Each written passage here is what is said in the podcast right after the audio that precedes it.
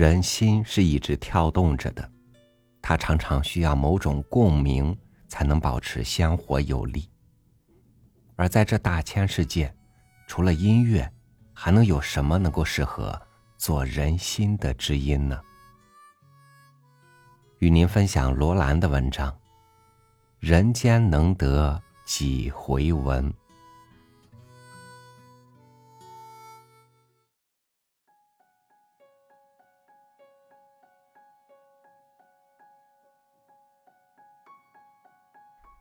经常与朋友们在聊天时谈起我的所学与所用，我总是说，我枉费了十年功夫去学钢琴，和更多的感情去爱音乐，但我现在却未正式用到音乐。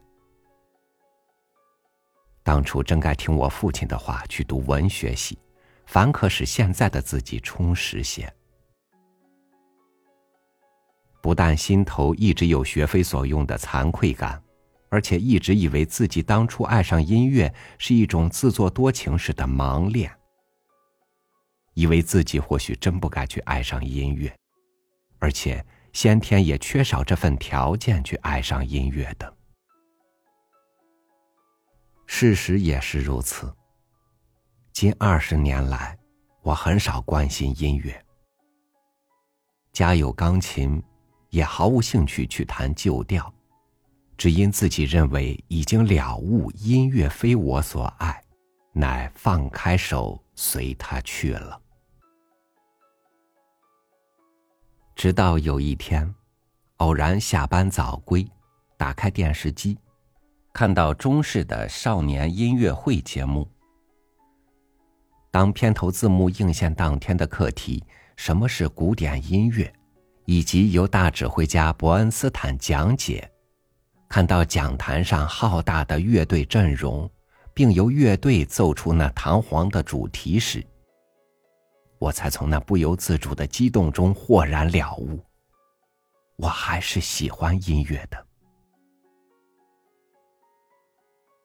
而且我相信绝大多数的人，而且我相信绝大多数的人是爱音乐的。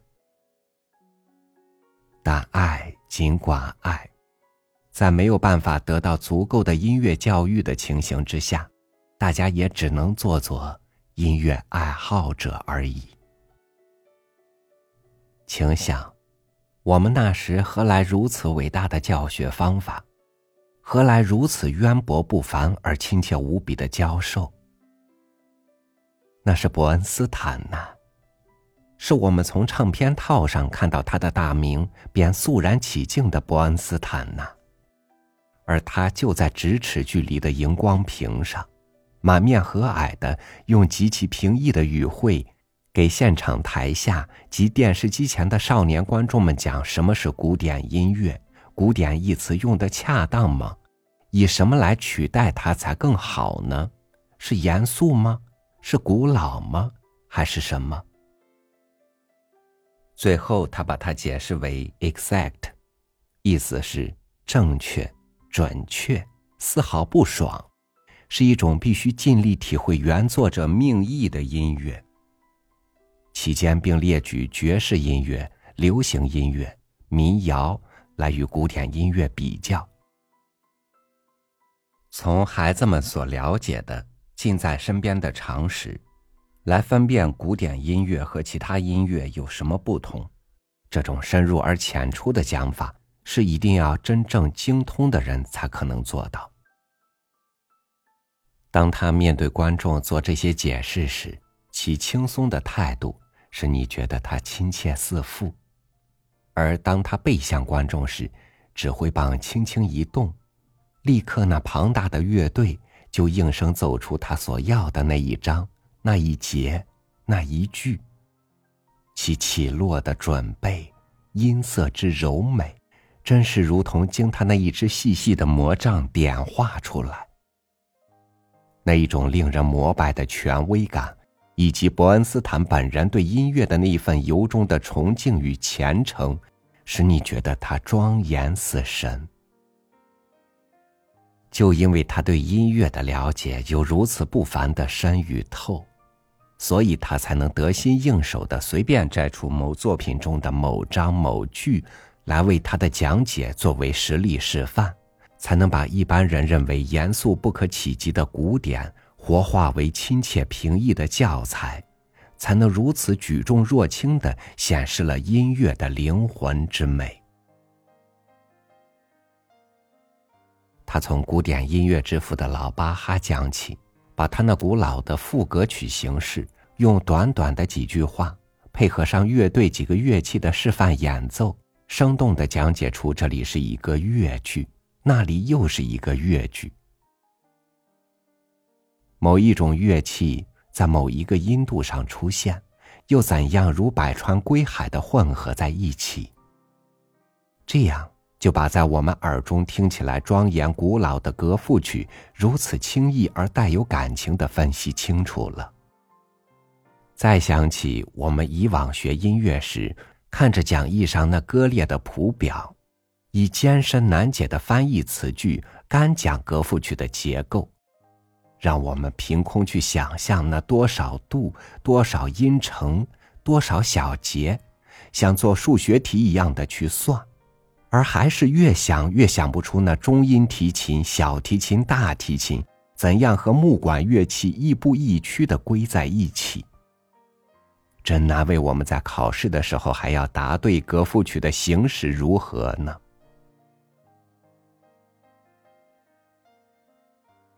接着，他讲海顿的音乐，那位童心不泯而又非常好命的音乐家。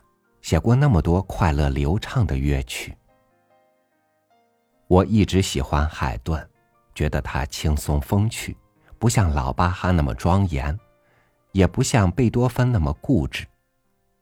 但我直到这天，才真正听到他的一零二号交响乐的动听处，才真正了解惊愕交响乐何以那么风趣。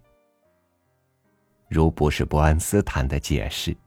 如不是他和他的乐队对音乐如此之熟悉如流，我仍然没有机会去认识作曲者对乐器的运用是何等的奇妙。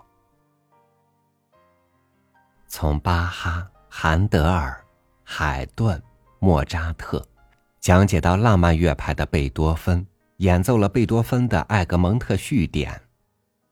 这一刻，什么是古典音乐？就在辉煌的乐声中结束了，为时一小时有十分钟。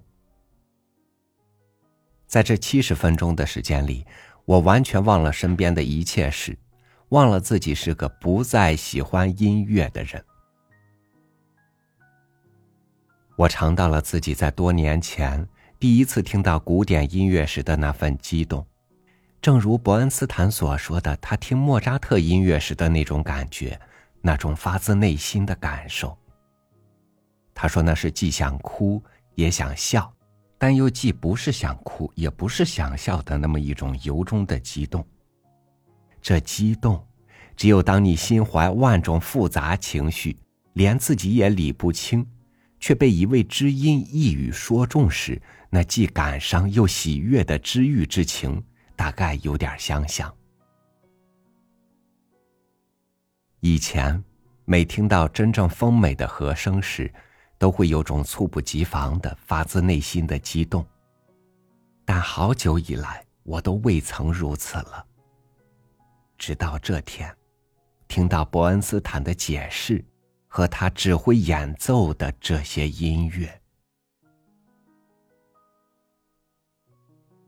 当然，我不曾忘记这只是一堂讲解，而并非一场演奏。所以，这才有一份特殊的轻松与亲切，才更易于深入的去体尝吧。这样的教育节目，真是人间能得几回闻，真是现代人的福祉。想想现在的儿童，能有世界第一把交椅的指挥家伯恩斯坦做他们的老师。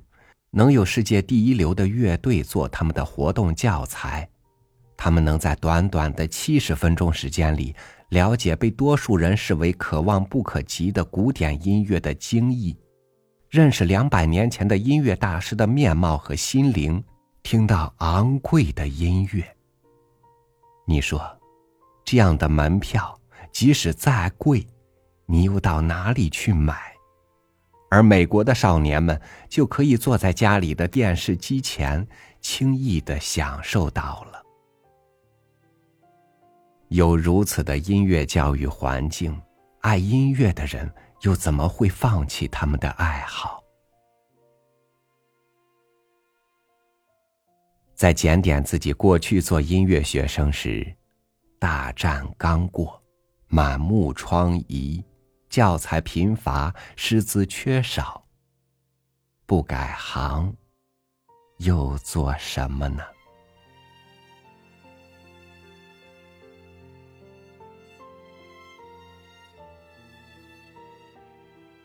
每个人都拿着一样的编织袋，行走在人生的路上。